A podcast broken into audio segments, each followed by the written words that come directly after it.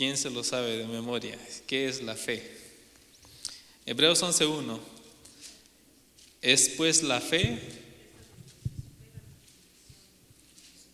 así es, la sustancia de las cosas que se esperan, la demostración de lo que no se ve. Qué bonito versículo, ¿verdad? Tener fe en lo que no vemos. Y con esto vamos a inclinar nuestro rostro, vamos a orar. Padre nuestro que estás en el cielo, santificado sea tu nombre. Señor, te damos gracias porque tú, Señor, has permitido que estemos en este lugar, Señor, en esta tu casa de oración para alabar y glorificar tu santo nombre. Gracias, Señor, porque tú has sido bueno y nos has cuidado, Señor, hasta este momento. Señor, que también el resto de la semana tú puedas estar con nosotros para, Señor, pronto estar aquí en tu día santo, alabando y glorificando tu santo nombre. Ayúdanos, Señor, a entender tu palabra, a comprenderla, Señor, y que los amigos que nos acompañan a través de las redes sociales, Señor, puedan sentirse gozosos y bendecidos, Señor, por escuchar tu palabra. En Cristo Jesús. Amén. Entonces decíamos que Hebreos 11.1 dice que la fe es la sustancia de las cosas que se esperan, la demostración de lo que no se ve. Ahora viene una pregunta, ¿tenemos fe en lo que no vemos? ¿En las cosas que no vemos? ¿O tenemos que creer para ver?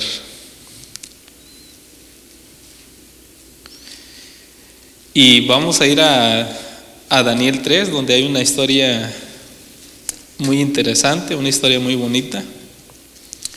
Si ya saben de qué está hablando Daniel 3, habla de tres amigos.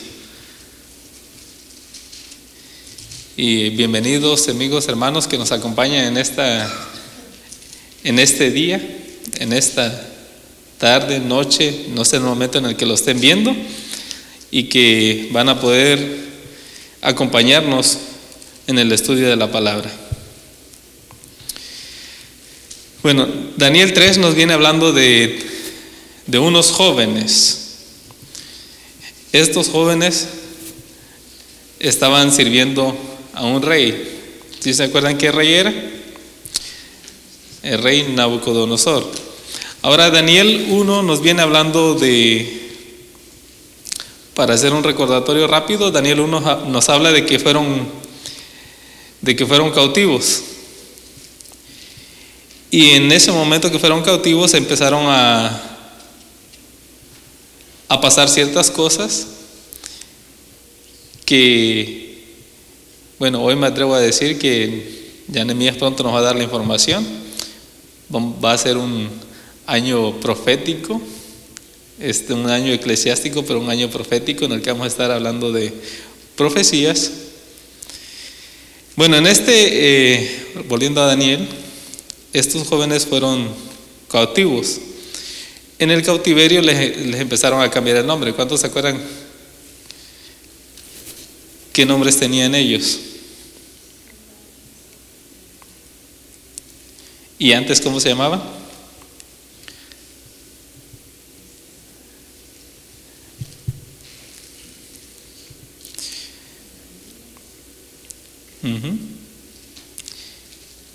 Misael y Azarías, ¿verdad? Bueno, a estos jóvenes les cambiaron el nombre. Después les quisieron cambiar también la comida. Después también la educación. Tal vez su forma de vestir. Ahora lo interesante es que después de haber pasado eso, ellos eran cautivos o eran libres o gozaban de beneficios. ¿Cómo estaban ellos? Eran cautivos, pero no parecían cautivos. Tenían ciertos beneficios, ¿verdad? Tenían ciertos beneficios. Estaban en la presencia del rey, comían de, la mayoría comía de la comida del rey, no estos jóvenes, pero la mayoría comía de la comida del rey, de los que estaban cautivos. Eh, Tal vez se le vestía como como los de Babilonia. Entonces tenían privilegios, pero seguían siendo cautivos. ¿Y cómo está nuestra iglesia ahora? Estamos en la iglesia, servimos a Dios, pero parece que el enemigo nos tiene cautivos. Tenemos privilegios, parece que somos libres.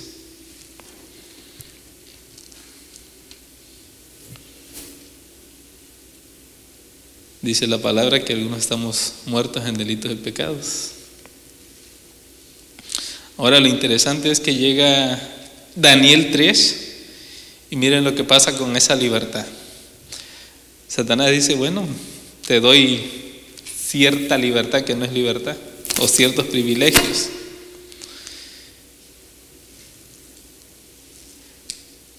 Fueron invitados, mire, Daniel, no se lo voy a decir, se lo vamos a leerlo. Daniel 3.1. El rey Nabucodonosor hizo una estatua de oro, la altura de la cual era de 60 codos, su anchura de 6 codos, la levantó en el campo de, Dura, en la provincia de Babilonia. ¿Se imaginan qué tan alto era esa estatua? Eh, yo no sé si aquí tiene un, un este, una torre de agua.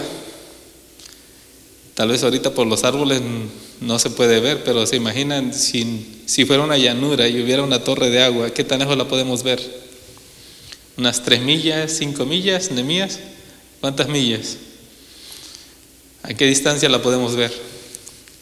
Ahora se imaginan esa estatua de oro, de oro puro. Y cuando le pegaban los rayos del sol, ¿cómo creen que se veía? Alumbraba por todos lados. Ahora, el, antes en Daniel 2, el, rey había tenido un sueño. Y en ese sueño, la cabeza representaba Babilonia. Pero como él era el rey, lo representaba él. Pero él dijo, yo no quiero ser solo la cabeza. Yo quiero ser completo. Yo quiero ser el que tiene el, el control de todo. Yo, dijéramos los mexicanos, aquí mis chicharrones truenan, yo quiero ser ese. Y miren qué dice Daniel 3:12. Y envió el rey Nabucodonosor a juntar a los grandes, los asistentes y capitanes, oidores, receptores, los del consejo, presidentes y a todos los gobernantes de las provincias para que viniesen a la dedicación de la estatua que el rey Nabucodonosor había levantado.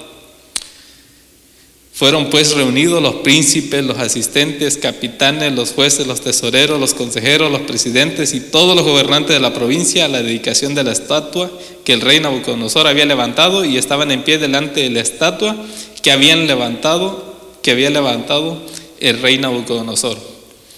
¿Era importante esa reunión? ¿Quiénes llegaron? Puro grande todos los príncipes, los asistentes, capitanes.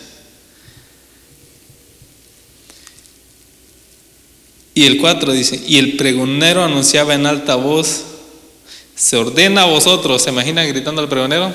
Se ordena a vosotros, pueblos, naciones y lenguas, que al oír el son de la bocina, de la flauta, del tamboril, del arpa, del salterio, de la zampoña y de todo instrumento musical, os postréis y adoráis la estatua de oro que el rey Nabucodonosor ha levantado. ¿Se imaginan ese pregonero gritando? Que todos lo escuchen. Y ahí va lo que le estoy diciendo. Llegaron todos los que estaban al control de las provincias alrededor de Nabucodonosor. Y Nabucodonosor como jefe con una estatua de oro tal vez atrás de él y él sentado enfrente o parado, no sé cómo estaba. ¿eh? Pero todos viendo la estatua de oro que representaba a Nabucodonosor. Y aquí viene donde les hablaba de la libertad. Hasta ese punto les dijo, al oír el son de la bocina, de la flauta, del tamboril, del arpa, del salterio y todo esto, todo instrumento musical, os postréis y adoraréis. Hasta ahí le está diciendo que lo hagan por consentimiento. Si están de acuerdo. Y ahí nos tiene el enemigo también. Nosotros ya nos cambió el nombre, ya nos cambió la comida, ya cambió nuestra forma de vestir, ya no vestimos como cristianos, ya no hablamos como cristianos, ya no comemos como cristianos. Ahora nos dice, bueno, ahora viene un momento que yo quiero adoración. Yo te di cierta libertad, yo te di ciertos beneficios, ciertos privilegios, ahora quiero que me adores. Y si no lo haces, ¿qué es lo que va a pasar? Miren que dice Daniel 3:6, y cualquiera que no se postre y adore en la misma hora, será echado dentro de un horno de fuego ardiendo. Ahí están las consecuencias. Nosotros ahorita estamos tranquilitos, un pie adentro, un pie afuera, o ¿dónde debemos estar? ¿Uno adentro, uno afuera? ¿O afuera o adentro? ¿Dónde le conviene más al enemigo que estemos? ¿Adentro? ¿Afuera? ¿O un pie adentro y uno afuera? ¿Verdad? Un pie adentro y uno afuera, porque eso es lo que más daño hace a la iglesia.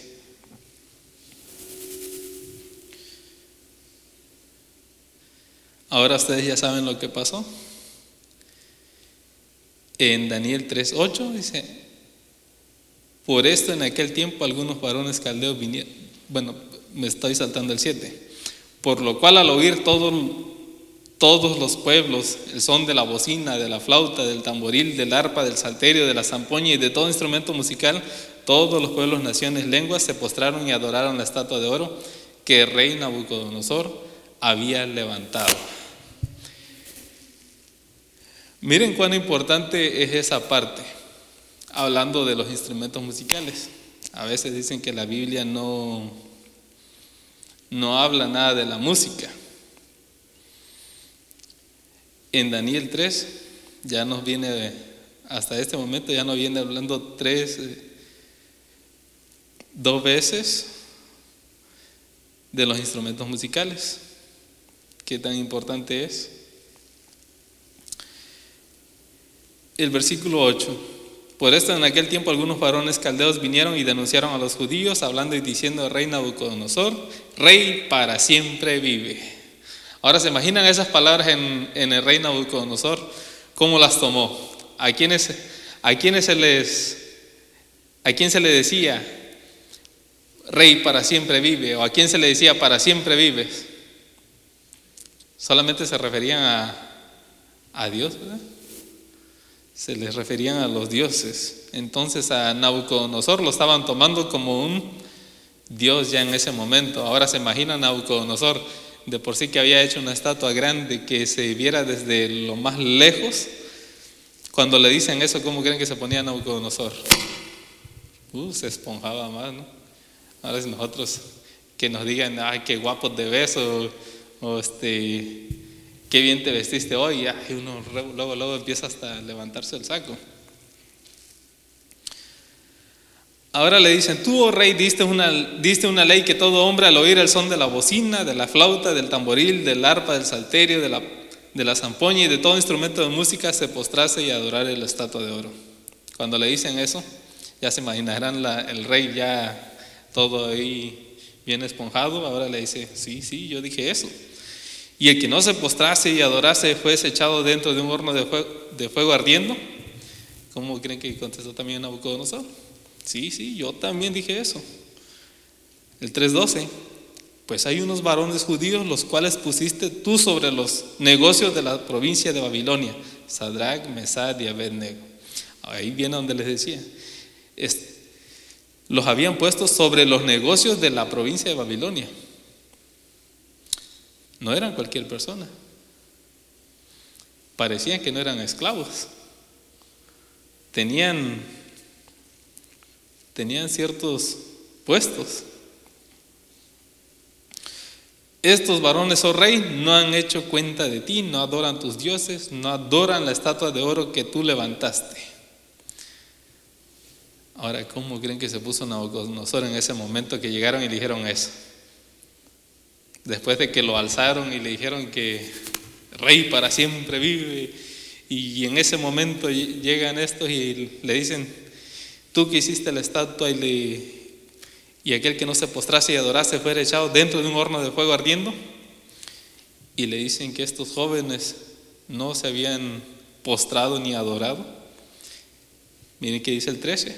Entonces Nabucodonosor con ira y con enojo mandó que trajesen a Sadrach, Mesad y Abednego y al punto fueron traídos estos varones delante del rey. Hasta parece que los estaban cazando, ¿no? que ya sabían que ellos no se iban a inclinar ante el rey al punto. O sea, ya los tenían bien vigiladitos, que no lo iban a hacer. Entonces, al momento que no lo hicieron, los agarraron y los llevaron a la presencia del rey. El 14 dice, habló Nabucodonosor y le dijo, es verdad, Sadrat, Mesad y Abednego, que vosotros no honráis a mis dioses ni adoráis la estatua de oro que he levantado. No quiso ir directamente a decirle, es verdad que no me, no me están adorando, no se postraron ante mí, sino que les dijo, le buscó la vuelta tantito. Es verdad, Sadra Mesad de Abednego, que vosotros no honráis a mis dioses, ni adoráis la estatua de oro que he levantado. Porque al hacer la estatua de oro, Nabucodonosor se estaba poniendo como un dios. Había una estatua antes de oro que representara a un rey. Era una adoración que él estaba buscando para sí.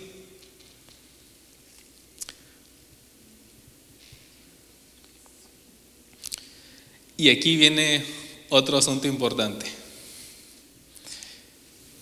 Al ver la reacción de estos jóvenes, mira, el 15, ahora pues está dispuesto para que al oír el son de la bocina, nuevamente se, se refiere a los instrumentos, y de la flauta, del tamboril, del arpa, del salterio, de la zampoña y de todo instrumento de música, os postréis y adoréis la estatua que he hecho, porque si no la adoraréis, en la misma hora seréis echados en medio de un horno de fuego ardiendo. Aquí pasan algo importante en este versículo. Les dice, ahora pues está dispuesto. Todavía el enemigo nos dice, ¿no me quieres adorar? Te voy a echar un horno de fuego, te voy a encarcelar, te vas a enfermar, va a pasar esto, va a pasar lo otro sobre ti. Pero te voy a dar una oportunidad. ¿Estás dispuesto que al oír el son de todo instrumento musical. ¿Está dispuesto a adorarme? Le está dando una oportunidad. Así estamos nosotros a veces. Parece que Satanás nos da una oportunidad de que le adoremos, de que neguemos a Dios, de que en las cosas que nos están pasando, nosotros no busquemos a Dios, no pongamos a Dios en primer lugar, no, no reconozcamos a Dios. Y todavía dice, porque si no lo adoraréis en la misma hora seréis echados en medio de un horno de fuego ardiendo. ¿Y quién será el Dios que os pueda librar de mis manos? A veces llegamos hasta ese punto donde Satanás nos tiene tan engañados que creemos que Dios no tiene poder para librarnos de las guerras del enemigo. Le dice, ¿y qué Dios será el que pueda librar, que te pueda librar de mis manos? A veces nos hace esa, esa pregunta. ¿Y qué Dios te puede librar de mis manos? Yo te tengo mis manos. Ese es, el, ese es un gran engaño. El 16, Sadrach, Mesad y Abednego respondieron y dijeron al rey Nabucodonosor, no tenemos necesidad de responderte sobre ese asunto. Wow, hermanos.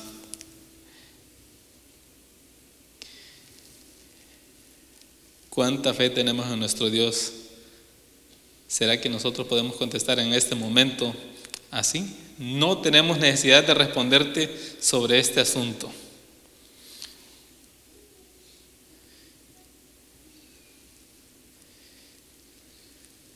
El 17, he aquí nuestro Dios a quien servimos, puede librarnos del horno de fuego ardiendo y de tu mano, oh rey, nos librará. Y si no, sepas, oh rey, que no serviremos a tus dioses, ni tampoco adoraremos la estatua de oro que has levantado. Qué convicción la que tenían estos jóvenes. No tenían necesidad de responder al rey. Al Dios a quien servimos puede librarnos del horno de fuego.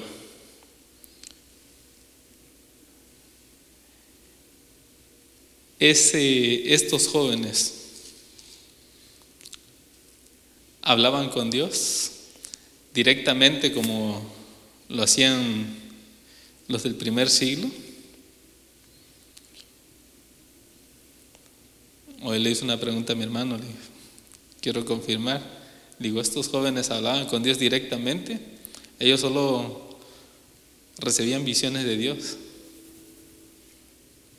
pero tenían, tenían una fe bien cimentada. Estaban seguros de que Dios estaba con ellos y de que Él los iba a librar del, horno de fuego ardiendo. Y todavía le dicen al rey, y de tu mano, oh rey, nos librará. Y si no, sepas, oh rey, que no serviremos a tus dioses ni tampoco adoraremos la estatua de que has levantado. Y todavía le dicen al rey, y si aún así Dios no nos libra de este horno de fuego, o Dios no nos libra de tus manos, Sepas, oh rey, que no te adoraremos a ti, que no nos inclinaremos ante ti. Nosotros le servimos a Dios. Ahora, ¿cómo está nuestra fe? ¿Cómo está nuestra fe? Cuando pasan ciertas situaciones, cuando nos persiguen, cuando somos atribulados, cuando padecemos enfermedad, cuando tenemos problemas, ¿dónde está nuestra fe? ¿En quién está puesta nuestra fe? Siempre sale a reducir la pregunta, ¿dónde está Dios? ¿O por qué Dios no me escucha? Dios quiere que tengamos la convicción de estos jóvenes, porque siempre que pasan situaciones en nuestra vida, parece que pasa lo mismo que con Job. Parece que Dios no nos escucha, parece que Dios no está cerca de nosotros, parece que no está sintiendo lo que nosotros estamos pasando.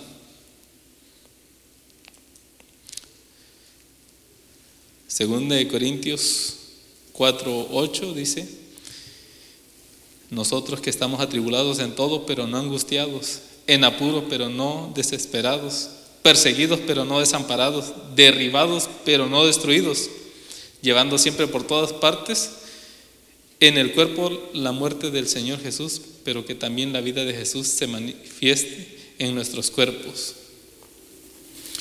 Porque nosotros que vivimos siempre estamos entregados a muerte por Jesús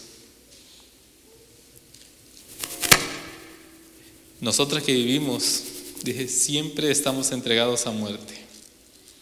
Siempre vamos a, a tener padecimientos en nuestra vida, persecuciones, no sé qué más le quieren agregar a eso, enfermedades. Pero el poder y la majestad de Dios se pueden manifestar. Nabucodonosor, dice el 19, se llenó de ira, se mudó el aspecto de su rostro contra Sadrach, Mesad y Abednego, por lo cual habló y ordenó que el horno se calentase siete veces más de lo que solían calentarlo. Y mandó a hombres muy vigorosos que tenían en su ejército que atasen a Sadrach, Mesad y Abednego para echarlos en el horno de fuego ardiendo. porque la orden del rey era premiante. O sea, el que no obedeciera al rey en ese momento porque estaba lleno de ira, bien molesto, que dice la revista Sano de Times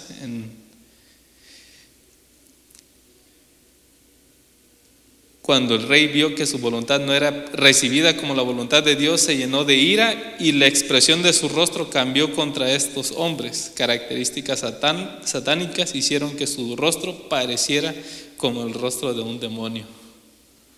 Tremendo. Era tanto su enojo de que no le adoraron y de que ellos tenían una convicción firme de que no se iban a postrar ante él que tenían un Dios a quien servían y que los iba a librar de sus manos. Se llenó de ira que ordenó que calentasen el horno siete veces.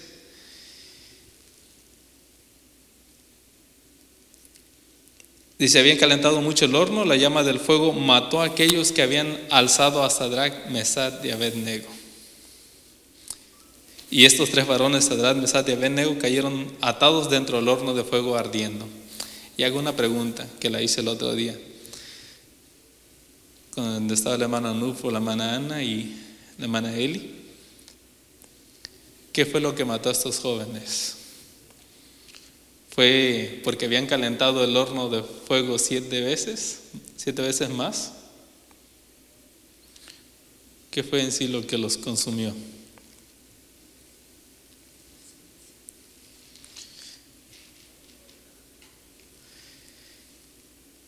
El 24 dice, entonces el rey Nabucodonosor se levantó, se espantó y se levantó de prisa y habló y dijo a los de su, a los de su consejo, ¿no echaron tres varones atados dentro del fuego? Ellos respondieron y dijeron al rey, es verdad, oh rey. Y respondiendo él dijo, y aquí yo veo cuatro varones sueltos, sueltos, que se pasean en medio del fuego y ningún daño hay en ellos. Y al parecer del y el parecer del cuarto es semejante al Hijo de Dios. Amén. ¿Quién era el, quién era el que estaba ahí con ellos? Jesús. Y ahora les voy a responder lo que la pregunta que hice. ¿Qué fue lo que mató a estos jóvenes, estos jóvenes fuertes o a los soldados fuertes que a los guerreros que echaron a estos jóvenes al al horno de fuego. Entonces Nabucodonosor se acercó a la puerta del horno de fuego ardiendo y habló y dijo a Sadrach, Mesad y Abednego, siervos de Dios Altísimo, salid y venid. Entonces Sadrach, Mesad y Abednego salieron de en medio del horno de fuego. ¿Por qué Nabucodonosor no se consumió? ¿Por qué Nabucodonosor no, no murió en ese momento? Los otros al momento de lanzar a los jóvenes fueron muertos.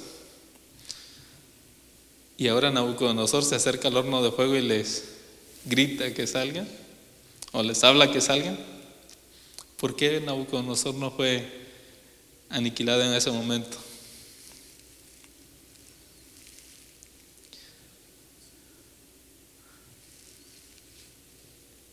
¿Hay algo que dijo ahí? En el 25 ya nos había, ya había dicho, y al parecer, el parecer del cuarto es semejante al Hijo de Dios. En ese momento reconoció quién estaba con los jóvenes. En el, en el 26 nos dice, les dice a ellos, siervos del Dios Altísimo. Qué hermoso, ¿no? Y hasta los impíos puedan reconocer la presencia cuando está la presencia de Dios. Y se juntaron los grandes, los, los gobernadores, los capitanes y los del consejo del rey para mirar a estos varones con el, cómo el fuego no se enseñoreó de sus cuerpos, ni cabello de, ni cabello de sus cabezas fue quemado, ni sus ropas se mudaron, ni el olor de fuego había pasado por ellos. ¿No dicen amén, hermanos? Es una historia muy bonita donde siempre nos hacemos esa pregunta, ¿dónde está Dios? cuando más lo necesitamos, cuando perdemos un ser querido, cuando somos afligidos, tal vez con enfermedad, tal vez que no tenemos trabajo, no sé qué, amigo, hermano que nos estás viendo, no sé qué puede estar pasando por tu vida, si estás pasando por una situación en la que tú crees que Dios no está contigo. Aquí nos dice que Daniel 3, 25 y 26, que Dios mismo, que Jesús mismo está dispuesto a estar hasta en un horno de fuego con nosotros, para darnos vida, para librarnos de las garras del enemigo. Aunque vamos a sufrir persecución, Él tiene promesas muy bonitas para con nosotros, que Él estará con nosotros todos los días hasta el fin del mundo. Hermanos, que esta reflexión, que, este, que la fe que nosotros tengamos, aún sea puesta a prueba, nosotros podamos estar firmes. Dice su palabra, hay aquel que cree que estar, estar firme, mire que no caiga. Así que hermanos, les invito a que nos pongamos de pie, vamos a orar.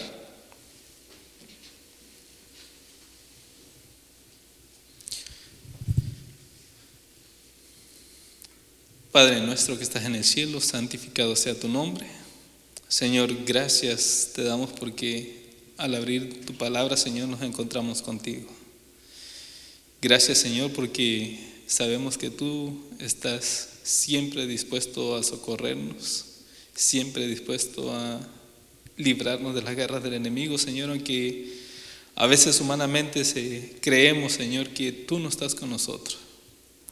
A veces llegamos a pensar, Señor, que tú nos has olvidado o que no somos merecedores de ti, Señor. Tantas cosas que el enemigo, Señor, ha puesto en nosotros o pone en nosotros, Señor, para que nosotros, Señor, reneguemos de ti, dudemos de que tú estás con nosotros. Señor, perdónanos y ayúdanos a que siempre estemos dispuestos a darte la honra, la gloria que te pongamos a ti en primer lugar en todo momento, Señor.